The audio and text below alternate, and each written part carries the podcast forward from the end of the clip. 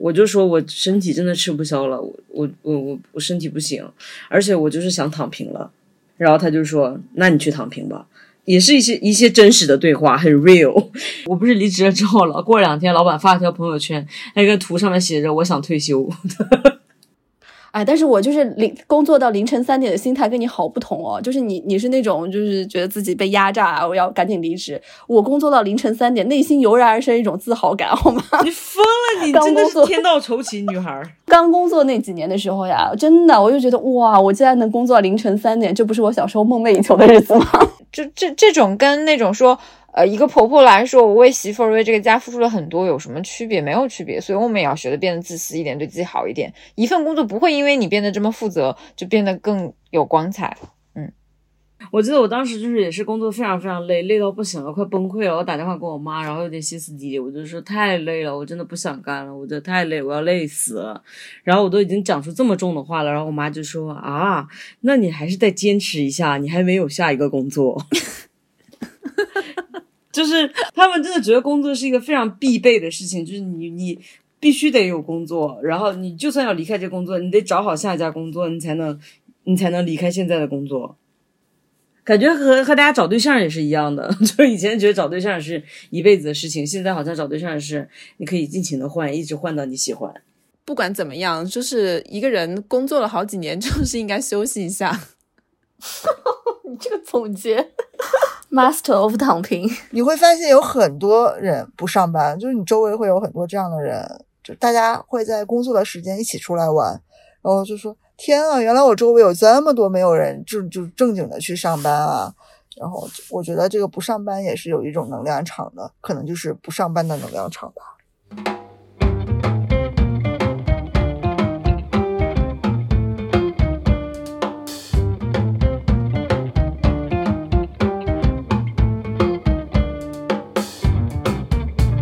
呃，大家好，欢迎来到我们这一期的岳阳电话。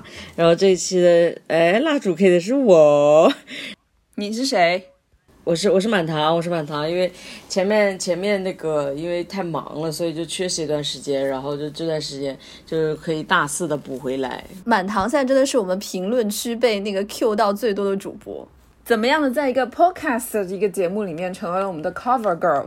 也是很神奇，但是大家抬举我，怎么来这客套话？好好好，今天今天和我一起的还是我们其他的三个老朋友啊，大家跟大家打招招呼。Hello，大家好，我是 River，我是周周，我是艾莫。好的，然后呢，这期我们的主题其实是要讲一下离职，因为我本人刚离职，哈哈哈，太开心了。就是因为大家都知道我非常的繁忙，因为我在那个一个就是不把人当人的行业里面。然后我最就是之前就很想离职，在我们录躺平那一集的时候，我就其实就已经有这样的想法了。离职了之后呢，然后大家就是有有这样的一个一个一个想法，就说那我们来聊一下离职的这个事情。因为我最近也蛮有感触，但是我可以慢慢的跟大家分享。就是我先先想问一下，就是说其实你们大家也都是很长时间的职业人了，有没有就是在你们过程当中，这职场过程当中有印象？比较深刻的就是你自己的，或者是你的同事啊、你的领导啊什么，他们离职的这样的一些给你非常印象深刻的经历。我想说我自己，你说吧，你真的很奇怪，你先说吧。我的离职简直都不是无缝连接，是那个叫什么前脚搭后脚。你你前脚的后脚跟儿到现在还没有处理干净，拍的位。我现在都很怕，我说出来会不会万一被我的前公司听到，会不会对我发起一些法律手段？因为我并不知道自己是不是，我不确定是不是碰触了一些什么法律。然后我整个离职过程就是我的上一个东家，上一份工作其实做了也将近八九年吧。工作因为也是特殊，跟满堂啊，还有 River 在同一个行业，所以我们并不是说你每天都要去上去公司的。有时候就呃不景气的时候，没有那么多项目的时候，你其实几几个月不去上班也没关系。然后我就利用了一档一段很长时间的空档，我就申请了一个签证到德国来找工作。然后你也太臭不要脸了你！我刚来德国以后。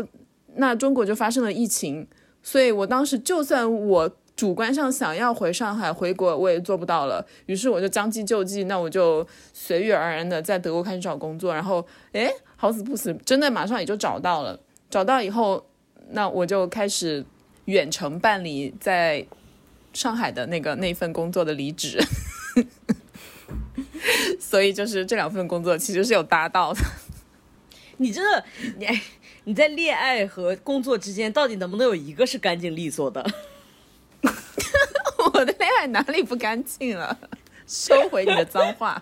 你还没办完是吧？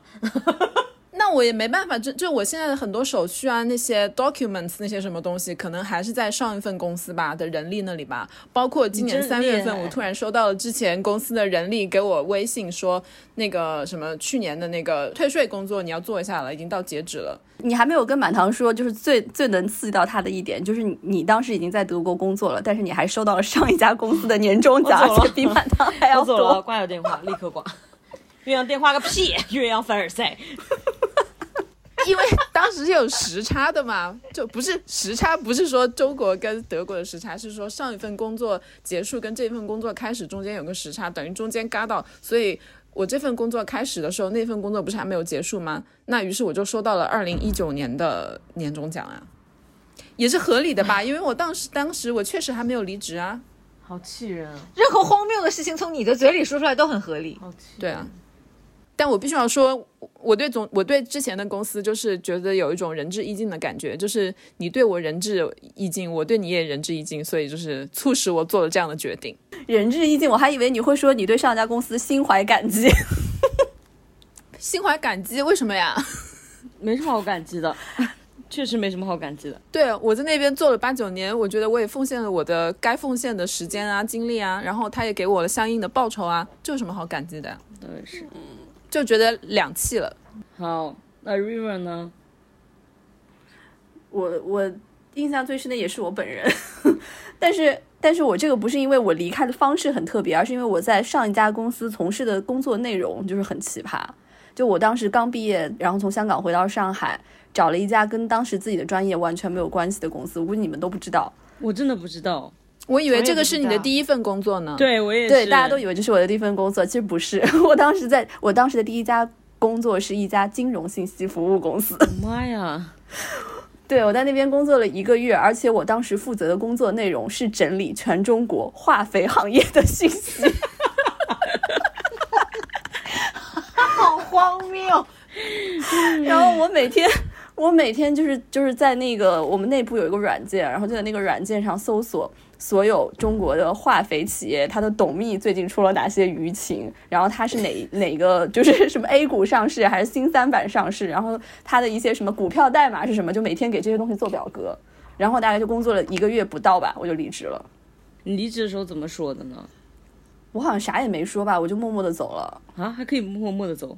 我当时因为还在试用期吧，因为当时我那份工作也也属于不是我自己找的，当时有一个朋友在那家公司，我当时也没有经过什么面试就直接进去了，想说，哎，这个工资听上去还不错，我就先随便找了一家公司，嗯，但是就是工作的内容实在是跟我完全不搭嘎，我就坐在那个工位上的第一秒钟，我就觉得说我干嘛要来呀，然后就火速的就是，对啊，对。你这个工作经历让我想起我读研的时候，那个时候咨询行业在上海就是属于非常非常，嗯，受欢迎的行业。我硕士的时候得到了一个机会，是去一家非常有名的国际咨询公司当实习生，而且日薪超高，日薪三百，就是在二零零九年一零年那个时段，就是真的属于很高的日薪了。然后我去了三天。因为每天的工作是搜索全中国的冷链物流信息，你们两个异曲同工。就是做到第三天的时候，就是我已经完全不知道自己在做什么了。就是我当然工作环境非常的 fancy，在静安寺那边的一个很高很高楼上，大概在七八十层楼的那样的一个一个位置，可以俯瞰到上海最美的那种风景。但是却在搜冷链物流，啊 对对，然后我的心就像冷链里冷冷链一样冷，就是完全不知道自己在做什么，而且那些信息就是他让你做那些表格或者让你做那些 report，其实完全都不准确。你想，你从百度或者从别人的报告里拿出来的信息能代表什么呢？就是你会，你是一个，如果你是一个完全不计较事实也不在乎逻辑的人，那做这份工作没什么。但是你会忍不住去想说，你做的这个事情，你填下来的这个数字。它到底跟真实世界的差距有多大？然后以及拿到你做的这份报告或者拿到你做的这份表格的人将会得出什么样的结论？这个结论会不会改变世界？就就就你会觉得你承承承担不了这样的压力。然后我后来就第三天大概就选择走了。然后我当时的那个带我那个男领导真的是。就是那种霸总小说里的那种，你知道吗？就穿那种定制的西装，然后那种衬衫袖扣，就真的好精致。当时我就想说，我好想成为这样的人啊！但是三天后我就选择了离开。最好笑的是，我现在在开在高速上。看到那些冷链物流车的时候，我就还在想说，哎，这个表格我写过，那个表格我写过，我也会，我也会。我现在，我现在有的时候看到一个化肥的袋子，我就会想说，这个行业这么稳定吗？对，就是巨头，就是那几家。对，真的。对，而且我当时辞职的时候，我没有找好下一家，我是等于找了我现在单位的实习而已。就是我在当时那家公司，其实工资是很不错的，就是每个月在当时看来可能。也到，呃五位数了吧，快五位数了，很多年前那是。你们这是有理想的。然后，所以后来我就是等于到我现在这家工单位，然后我是裸辞，几乎是没有裸辞，然后几乎也是没有什么工资的。然后我当时还是实习生的时候，周周就已经是正式员工嘛，所以他应该记得我当时那个实习的状态，所以你非常非常拼啊。对，所以你就是为了理想离职了。那个时候看来是的，也也也也是因为我被那个化肥行业有点刺激到了。来说一个印象最深的离职吧，在一家国内知名卫视自己的电商公司工作，然后大概我那个时候带自己的一个电商团队，有几个设计，几个文案，然后当时是要再招一名新的设计，是我在招人的时候，然后面到了一个我非常投缘的一个设计师，就是很喜欢的一个小姑娘，跟她聊得很好。就觉得大家的这个审美啊、品味啊、各种各样的对事物的看法都非常的契合，然后这个时候我就觉得，哎，就是他了。我当时就想找一个非常懂新兴人类的这样的一个设计师，就跟他“新兴人类”这个词讲出来都已经二十年了吧？新兴人类对。是一九九九年流行起来的词汇，真的二十年。Anyway，反正我当时就觉得非他莫属了。我觉得这个萝卜，我就是要为他挖一个坑，我要把他留下，就这种心态。然后我就去找我的上司，然后这个上司是一个大概三十五左右未婚的女士。那不就是我现在这样吗？对，是我们。我就去跟他聊，说我说我去面到了一个设计师，基本上决定要他了。但是因为他是我的领导嘛，所以我说，呃，我建议，嗯，你是不是要再去跟他聊一下，我们就把这个事情定下来。我说好啊，我过来跟你见一下。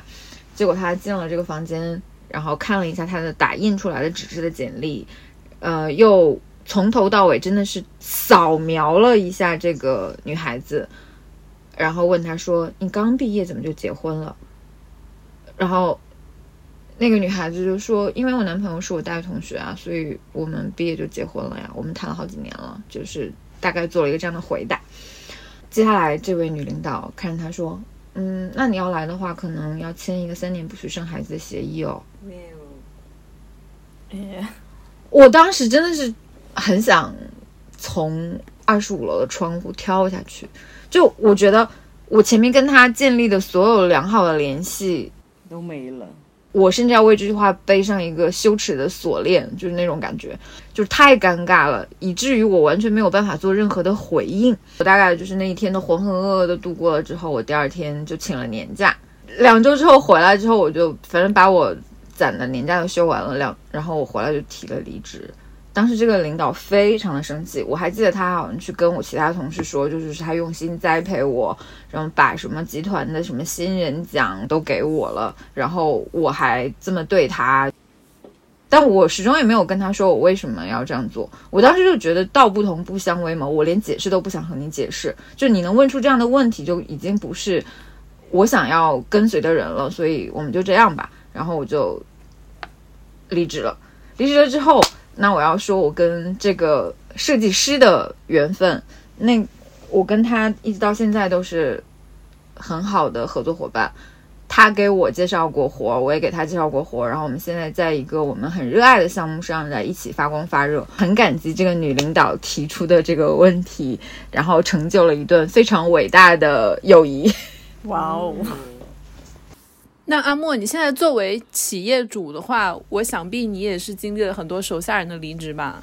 嗯，比如说，如果你现在遇到了当年像你那样的一个手下，你费了很多心思来栽培，结果他一夜之间就走了。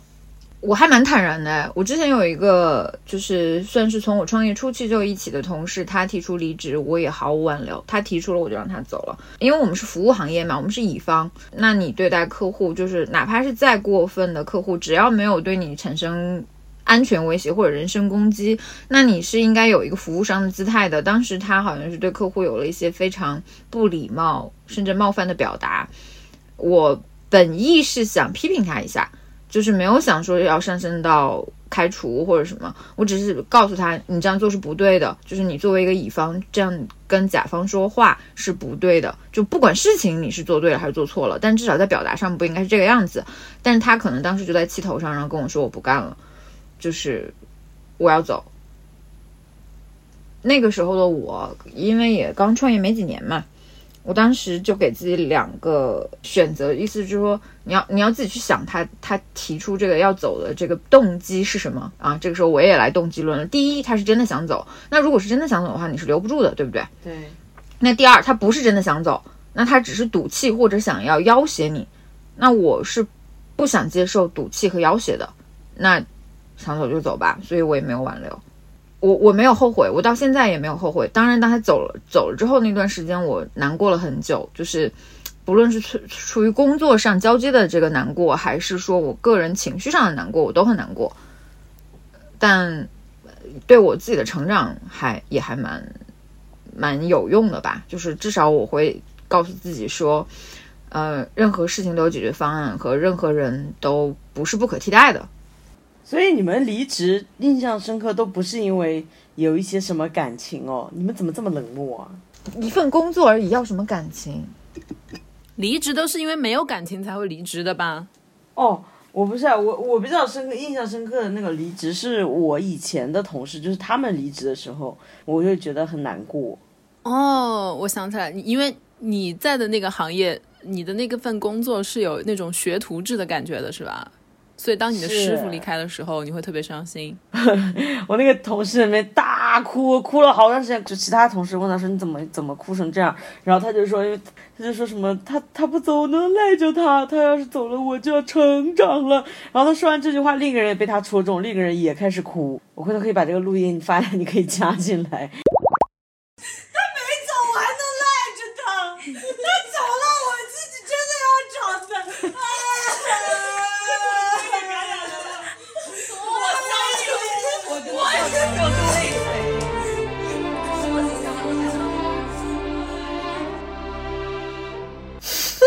好抓马，非常抓马，就是就也很像，就很像。我记得我当时，我我就是我师傅走的时候，我其实也是这种心态，我就是觉得他走了就没有人罩着我了，所以这个印象是给我很深刻。然后当时我在心里就想，觉得说我以后就是如果要做领导的话，也要做这样的领导，就会让底下人觉得很很信得过，然后就是很想很从他身上能学到很多东西，就是想做这样的领导，在我心里种下了一颗种子。那你做到啦？对，我现在就觉得我做到了，然后你跑掉啦。对我跑掉就是他要成长啊，他们都要自己成长啊，就不可能有领导会带着你一辈子呀。而且哎，但然后就是我在离职里面，我其实一直有一个问题，就刚才我觉得你们我也没有说，就说你们离职是是以什么理由去提出？你们都是讲真实的理由吗？我就没有说过实话吧？就比如说刚刚说，因为性，我我我好像没有办法对对方说出我想要离职，因为我跟你们价值观不符，我我想要离职，因为你们性别歧视。那你说的是什么？我说我要写论文。你看，我跟你说，就是有这种人，就是不知道。我觉得职场上面好像有一个潜规则，就是如果你离职的话，你你讲的那个理由一定不是真实的。我就是发现了这个问题，我觉得很奇怪。但是为什么不能跟之前的领导或者是之前的公司说真实的理由呢？我现在找了一下，我当时去年写的辞职信，当时手写了一封信，然后拍成照片，然后发给在上海的那家公司领导看的。上面写的是，因为个人原因及家庭原因，需要重新确定自己未来的发展方向。我觉得也没有造没有编一个理由啊，就是一个很抽象的，但是可以万能的，每个人都可以用这句话。我觉得大家都是在说什么个人个人理由、个人原因，但是这个既跟跟没说一样啊。不是，我觉得满堂你这个问题就有点奇怪。我为什么要告诉他我为什么要走呢？我没有必要啊，就是我不一定要啊。我想告诉你就告诉你，不告诉你我也可以啊。我就是要走啊。难道你还要纠于你要基于我什么原因离开来决定要不要让我离开吗？不是啊，我都觉得说反正是要离开，你就应该真的告诉他你为什么离开。说实话，但是说实话要浪费更多时间和口舌，我真的不想浪费口舌。难道我要去教育那个女领导说，我觉得你性别歧视是不对的，你不应该这样对一个呃刚刚毕业的女孩子说话吗？对呀，但是这样的话，她不是自己就知道自己哪里可能有问题吗？你要看对方值不值得吧。对现在的我可能会，但那个时候的我就是觉得我不想再跟你有多一分一秒的交流了，就是我跟你止于此了。但是因为我没有拉黑他微信，然后我这两年发现他，嗯，也开始创业，然后甚至结婚了，就是作为一个高龄的女性结婚了，然后不知道他的领导有没有问过他。你是不是准备生孩子这样的问题？那所以满堂，你离职的时候有跟上家说自己最真实的辞职的理由吗？我我之前有听说过，就是有人离职，然后跟老板说的是他要去生孩子了什么的，就是这个很难抗拒嘛，就说回归家庭。结果好像隔了一两个月，在 在对家公司看到了他。然后老这种不违反竞业协议吗？然后老板就非常的生气了，老板就把他拉黑了。然后我就觉得我老板可能是一个能够听实话的人，于是我我就跟他讲的是实话呀，我就说我身体真的吃不消了，我我我我我身体不行，而且我就是想躺平了。然后他就说，那你去躺平吧，就是 就是也是一些一些真实的对话，很 real。啊，我想问一下欧弟，如果你是从老板视角，你想听真话吗？我只会判定说这个人我想留不想留，但我不会去判定他说的是不是真话。就是只要我想留，不论他说说的是不是真话，我都会会留一下。但如果我不想留，那不论你说不的是不是真话，我也都不会留啊。所以真的是不重要的。那如果是你们现在说，比如说你们要离职的话，你们考虑是否要离开现在这个工作，你们会考虑哪些元素、哪些要素呢？嗯，我先回答吧，因为我的回答可能最短，我无法离开，我是我自己的老板，我没有办法离开，拜拜。所以你只能回答一个我为什么不离职的原因。我现在就是我自己的监狱。哇哦，老板压力真的好大哦！我在我刚说完说，我不是离职了之后了，过两天老板发了条朋友圈，那个图上面写着我想退休。我我感觉我有启发到他。Riven，假设你现在要离职的话，你你你你在考虑什么呢？我心里心底就是最真实的感觉是，我觉得我迟早有一天肯定会离职的，而且我心里也非常清楚的意识到，说这个事情年纪越大，好像越没有动力去做这个事情。但是呢，我觉得我很很跟跟上一代的经历可能也有关系，就是我爸当时曾经有过一次离职，我爸的离职也是给我印象很深刻的。就我爸当时也是在一个算是国企吧，他是一个。负责的可能是一个一把手的位置，但他他当时是面临两个选择，一个可能是去另外的城市，然后也是在同一个体系内去就是继续发展，然后还有一个选择就是留在我们当地，但选择去了一个更偏体制内的工作。然后我爸当时就纠结了一下，然后就选择了一个在当地的体制内的一个工作。但此后很多年，我的感觉是他一直好像是有后悔这个事情。然后每当我想要跟他说我要离职的时候，他总是要给我举出他自己的例子，就是说他非常万分后悔当年就是从那个非常好的一个工作，看起来非常好的一个工作辞职。所以我每次说我要辞职或者怎么样，就是我现在这个工作跟他当时要离开那个工作性质是非常非常类似的，就企业的性质也很类似。他总会觉得说。去其他地方，你不要看表面上可能就是钱更多或者怎么样，你要看更长期啊什么的。就是我不知道，我就可能每一次到那个时候，就总是有那根弦会重新把我往回拽一拽。我觉得你现在的状态可能像我当时离开之前，因为我当时也做了八年了。然后我当时离职，其实有一个很大的原因，是因为我觉得我就算我在这里做着，我可以一眼看到我以后的样子，就觉得我想换一个环境。我觉得再就是再年纪再大，我就更走不出去了。就是在里面确实会保护的很好。你出来才知道社会险恶，你就是碰到很多傻逼啊，还有那个什么，但是就是也有也有它的乐趣在。No no no no no，不是你被保护的很好，是这个平台给你对天然的一种身份，是让本来一些傻逼的人在你面前表现的不那么傻逼。是对但是你出来了之后，没有了这个平台，对那么大家都会以本来的面目来对待你了。长长见识吧，只能说是。要补充一下，就其实我们说的这个什么平台平台，其实是我们三个人讨论的这个所谓的平台，都是一个大的上海的一个比较大的媒介集团。然后，呃，就有时候我的感觉就是你在那个平台里面待久了，一个大的媒介集团待久了，很容易把平台的资源或是平台的优势跟自己的个人能力混对混起来。就可能我看到的很多人都是，其实他因为他是一个国企嘛，你要在里面嗯混呢，其实也挺好混的。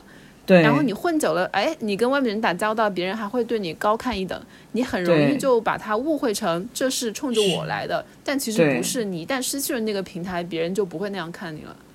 对我就是非常的明显，就是我出来了之后，就之前呃，人家找我们开会都是在我们会议室等我们很长时间，然后就是因为我们都很忙嘛，然后后来就出去找一个合作方开会，我们就在他们门口等了好长时间，就是变脸变得很快，就都是这样的。然后就是之前你找什么合作都有话好说的，然后你之后出来了之后，就是再找人家，然后人家就会就是各种理由搪塞你。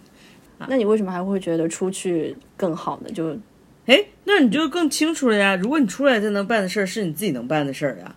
呃，我们我们其实听下来，就是我们几个人其实离职已经不算是很频繁，我们基本上都是工作了大概快十年左右，就只有大概两三次离职的这样的经历啊。但是我看到一个数据，就是九五后平均就是是在在职七个月就会离职。你们觉得为什么为什么年轻人比我们这么容易离职啊？我们刚刚在那边想那么多，我们有这么多哎各种顾虑，不想离职啊什么东西的，为什么他们这么洒脱？嗯，那我作为呃雇主可以来说一下，我觉得现在年轻人，第一他们的选择多了，就是可以兜底的东西多了，不像我们那个时候，我们那个时候一毕业就可能想尽快的摆脱父母的控制或者是支持，所以我们迫切的需要一份完全独立的工作，然后并且有了这份工作就要坚持下去，因为避免要让自己回到那个要向父母开口要钱的这样的一个境遇。但现在年轻人不一样，我现在认识好多年轻人都是工作五六年了，想要出去玩或者想要买个包，都可以大大方方跟爸妈开口的。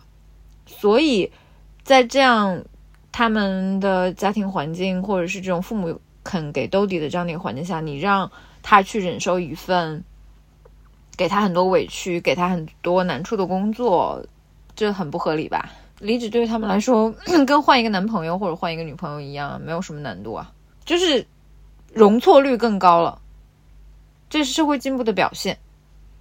我觉得好像我们这一代会比九五后更受规训一点吧。就我们这一代的爸妈可能都是六零后吧。我还记得我那个时候，我爸妈教我的话都是说什么，你们记得有个非常经典的一个，就是相当于面试题一样的，就是几个人什么一起去面试，结果有一个人到了办公室之后，默默的先帮什么办公室打扫了下卫生，帮大家换了茶什么的，都是这种故事。然后最后有个领导在背后默默的观察到了这一切，然后就录取了那个扫地的年轻人。我不知道你们有没有听过这个故事？听过，听 过招清洁工吗？这个就是要帮帮那个同事们打扫房子，就新入职的新员工要帮老同事倒水啊什么之类。我们受的都是这种规训啊，所以我当时真的很傻。我 我当时进入就是我们现在这家公司的时候，我都曾经好像是有过要帮大家打扫一下什么桌子呃什么房房间啦，然后出去玩一定要给办公室所有人带礼物啦，都会有这种想法。但现在年轻人不是，就我现在的实习生，他们就是对自我的意识会非常强，或者对自己的一些。呃，该属于自己的东西都会抓得很牢。就比如说我，我去让他们做什么事情，打车的票，他们一定是当天就会给我，然后需要我给他报销。然后出去吃个饭什么的，他们一定是没有人会出去付钱。但当时我就想起来，我当时作为实习生的时候，我好像就觉得说，嗯。要更懂事一点，或者要更乖一点，然后能能做的活我都要抢着做，然后熬最晚的夜什么，我我觉得实习生就是应该干所有的杂活、脏活、累活嘛。但现在实习生不是的，现在实习生就是到点他一定要走，真的，该他们对到点一定要走，然后熬熬夜是绝对不会熬的。就是如果我要熬夜，打车打车的费用，然后加班的费用一定要给我出。就是他们对自己的这种利益的意识会非常非常的强。那如果尤其在我们这个行业很难满足到这些要求的时候，那他们可能就会觉得，那我不干了，我就要换工作。真的，我觉得他们现在就是本身是就是容错率更高，就像那个阿莫说的那个，就是家长可能有更多的空间能够承载他们的这些离职啊，这些任性的选择，可能宽容度更高。同时，他们对工作的宽容度好低哦。我们我我们之前就是熬夜熬到两三点钟，我都还没怎么样，然后实习生在旁边说：“我们可以回去了吗？”就是非常的惊人，我有时候觉得他们就是很没有怎么讲，就叫我们来讲就很没有眼力见儿，但是对他们来讲好像很正常。对对对，就是我们吃饭的时候，甲方客户也都在，然后那个饭打开，他俩就坐在那儿，然后老老实实等着吃，甚至还少两双筷子，有人吃不上，他俩就拿着筷子开始吃起来了。就是他们没有这个意识，然后他们就觉得说，如果你什么什么就是对我不怎么怎么样的话，老子就不干了。我就想说，社会上现在是有这么缺人哦。对啊，就是我们在片场，呃，有一天中午的时候，大概就是让两个实习生去跟拍，其实他们都没做什么，我就说你们要去来实习嘛，你就要去跟拍摄嘛，那你看到需要什么东西，缺什么东西，你们就及时帮手就好了。结果大概中午十二点半的时候，突然找不到人了，然后后来发现睡在了旁边的那个椅子上，然后后来把他叫醒，他说。哦，对不起，我在学校的时候，中午这个时间是一定要午睡的啊，真的就是旁边灯灯光摄像什么都还没有吃上饭，然后他们就很坦然的能够在片场睡着，就是在片场睡着这几个字说出来之后，我觉得相信大家的拳头都已经硬了。真的，我那天我那天最后一天录制，我整天从早到晚，从早上早上八点钟起来到晚上一点钟，我就早上吃了一个包子，然后他俩中午晚饭什么啥都没落下。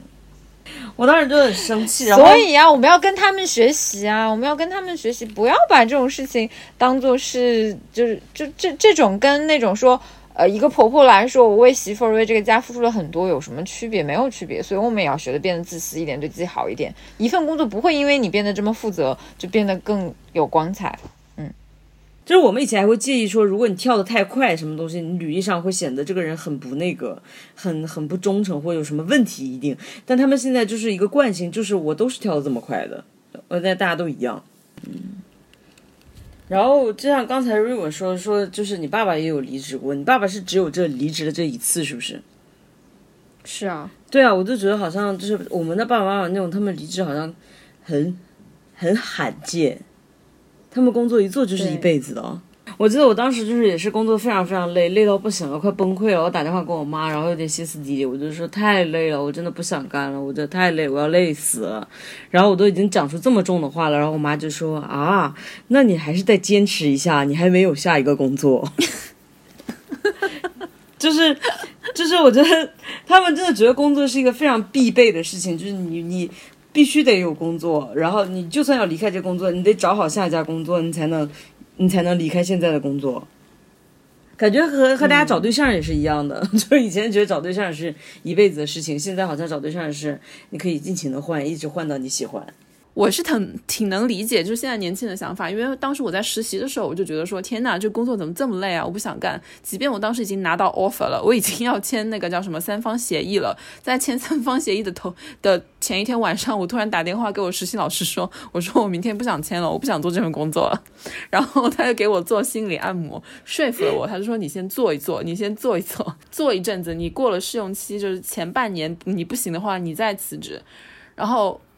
那半年快要结束的时候，我当时就觉得说好累啊，我不想工作，不想工作。然后我还记得，因为我们那工作真的就很不是一般的工作，经常要晚上做到一两点、两三点嘛。有一次，我就晚上回到家两三点钟，垂死病中惊坐起，然后突然就给我好朋友发了一条短信，我说我攒到五万块钱就辞职。然后他就说神经病啊，结果没想到飞快的几个月之内就攒到了五万块，拿到五万块我就想说，嗯，那我不想辞职了。就是还是有这种金钱的诱惑在啊，因为当时我如果不做这个工作的话，我就没有钱，我就不会有那五万块钱。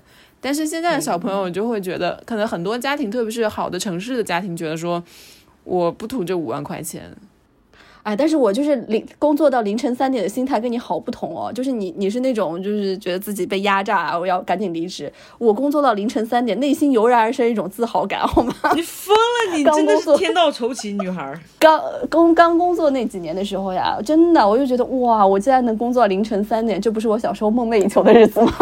你小时候为什么要以求这些东西、这一？期的标题一定要写“天道酬勤女孩 哎呦，不知道，我就是小时候就很向往这种很忙碌的都市丽人的感觉就是拿着行李箱赶飞机啊是小时候看真情告白看太多了吧？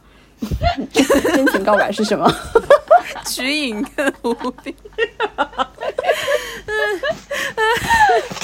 大上海的白领丽人，嗯，但是我我觉得我有点不是很同意你们前面讲的说年轻人离职是因为他们物质基础很好，或者他们有兜底的东西。我反而觉得我有一种挺挺同情他们的一种感觉，就是我今天还在看那个十三幺，钱理群在那边就是说，他就说我们现在就处于一个无真相、无共识、没有确定性的时代嘛，就是特别不安的一点就是我们不知道明天会发生什么，这是在过去所有的时代里面很罕见的，就基本上没有这种没有这种时时间段，就以前好像都很很确定的知道明天会发生什么，或者说我们会面对什么样的问题，但现在的年轻人他们是不知道的。就我们之前讨论躺平啊、内卷啊什么的，嗯，我会觉得现在的年轻人有一点就是，哪怕我这么努力工作，那我又能得到什么呢？嗯，就是有。对，就是整个社会没有让我觉得是有希望的。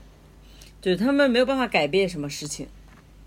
就是我我就算努力工作，我也没有没有办法改变自己的际遇啊。就是房价还是那么贵，那我工资还是只有那么点，我再努力工作我也买不起这个房子，那我还不如躺平呢，或者说我我还不如自己开心，怎么开心怎么来呢？这边不开心我就换其他的，反正都是一样的。哎，说起来也是哎，我强烈的有要离职的，离开上一份工作的那个时间，其实就是在攒够了呃买一个房子的首付之后，我买了那个公寓以后，我就觉得说够了。”。知道你们为什么停止努力了？因为你们没有生孩子。对对对对对，确实是。有道理你现在又有更大的一个目标是需要去 fulfill。对，那我们说一下，如果说你们现在离职的话，你们会做什么？你们会选择就是说做 free，或者是说永远的离开职场吗？不工作是不可能的，我这种天道酬勤女孩怎么可能不工作？周周，你你呢？你会吗？如果离职了的话，现在这份工作离职，其实我明年三月那个合同就到期了。我最近也在想，我觉得有有各种可能，在各种可能里面有一个是重新整理一下自己的思绪。你又开始来了对我们要说这种假话吗？对我们有必要说这种假话吗？话好吗？下一步要怎么走，是需要一点时间考虑一下。你的思绪到底要多混乱呀？要整理一，你去柏林街头卖艺吧。拉你的二胡吧你。可是就是需要啊，我觉得就是需要这样啊，人不能一直工作，总是需要整理一下的。你知道吗？我最近听到一个朋友说，他是一个跟我年纪相仿，大概也就不到四十岁吧，一个男的，然后他在这边呢，在德国的一个呃国企当工程师，他每年有六十天的假期。就已经很多啦，就两个月的时间了。然后他说他打算明年如果疫情有好转的话，他打算就是请一个 sabbatical，可能就是类似于就休假的那种，估计是可能更接近我们停薪留职吧。他说想要请这样六个月的假去旅游。我说你我凭什么觉得公司不会 fire 掉你？他说因为如果公司 fire 掉我，要重新招个人的话，他的成本会更高。是，而且你们欧然后我想说，天哪，那你真的是很任性，他这才是任性吧？他这有资本呢、就总而言之，虽然虽然我们的起点不一样，可是我在他身上就学到了一种状态，就是说，不管怎么样，就是一个人工作了好几年，就是应该休息一下。你可拉倒吧，你还用从他身上学，你根本就是 master。Master of 躺平，那你们就是如果像这样，像我们三个都已经这样子了，那你们在你们想要做的副业是什么？小红书博主啊，不是关键你。你让大家评评理，他的副业是小红书博主，可是他有两份主业，分别是一个创业公司、五年创业公司的老板以及大学的老师，这合理吗？这合理吗？所以我就不想听他讲了，因为我觉得他根本就没有副业，他还是个妈妈。好的，那我们就愉快的结束了这次节目，然后我们下次再见。可能我觉得现在大家空闲的时间可能都比较多一点，我们可以稍微多一点了。嗯，也想听大家有没有什么新的选题可以推荐给我们？对啊，大家可以多给我们留言啊！每次都是我自己非常努力的在评论区疯狂的留言，为我们打头，我们不是爱豆，打头不犯法，谢谢。好，那我们就愉快的结束了这次的节目，我们下次再见，拜拜，拜拜，拜拜。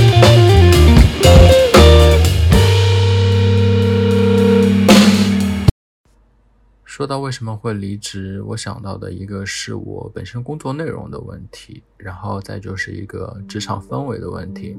因为之前是在一个比较大的一个广告 agency 工作，然后一个组的话里面人数会比较多，然后可能就会有一些小团体的存在。然后我个人又是一个比较敏感的人，可能就不太擅长去处理这些关系，然后再加上工作内容的一些问题和不顺畅，所以就选择了离职。然后其实不在职场工作的话，就是可能会比较自由一点吧，因为你毕竟是在做 free 的工作嘛，就是不会限制到你的，呃，时间、地点，然后还有你的细节进度的问题。因为其他的工作其实可能就是每到一个进度都会需要去发一条邮件去 review 一下，然后呢。可能就是可能可以摸会儿鱼，然后再继续工作之类的。反正就是在 deadline 之前把工作内容做好就好了。在职场工作的话，可能就是需要坐班嘛，你需要去上班打卡，需要去通勤，然后还有一些吃饭时候的固定时间。我觉得就是可能会城市化会比较重一点，然后自己在家的话，可能就更加轻松自由一点。但其实有的时候。有些人际关系，就是也不是说人际关系，就是缺少一些人际交流的话，在家工作可能就会比较寂寞一点。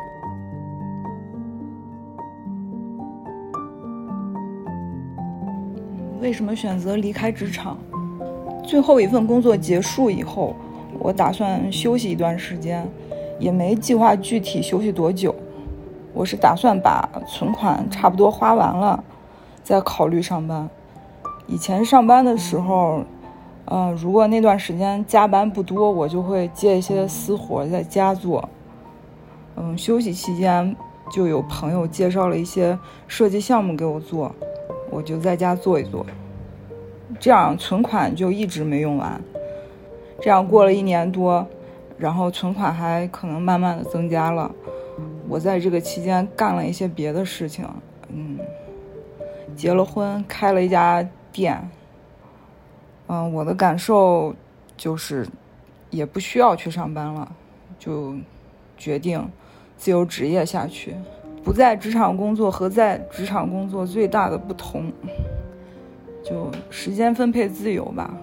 我可以把时间分配成那种比较随意的节奏。我渐渐的，嗯，以前一些不会考虑的事情。然后我可以把它计划进来，计划到我的生活里来。嗯，比如看小说吧，有的大部头小说，比如《银河帝国》，特别多册，然后每一册也也不短，我可以拿半个月，什么工作都不干，我就把它看完。如果是我一边工作一边看的话，它太长了，我可能最后就没看完。但是我现在就可以把它看完。在职场工作的时候，有一些碎片时间，我觉得是比较浪费的。嗯，比如说，呃，要吸烟，我会跟同事一起去吸烟室，或者去楼下。这段时间基本上就在尬聊，也没有交换什么真的有价值的信息啊什么的，就就浪费了。现在我的生活中其实碎片时间就比较少，都是整块的。工作就工作，娱乐就娱乐，健身就健身，学习就学习。这样，如果这段时间我特别需要钱，干一件什么事，啊，我就可以这段时间接尽量多的工作，然后我需要的这笔钱快速的把它积累到，然后我再计划做别的，这是一个挺大的不同。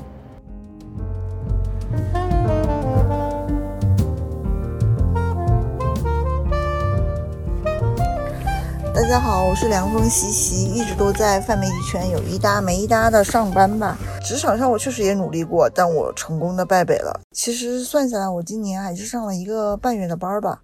然后面试了很久，收到心仪 offer 那天呢，我妈就给我打电话说我爸得了癌症。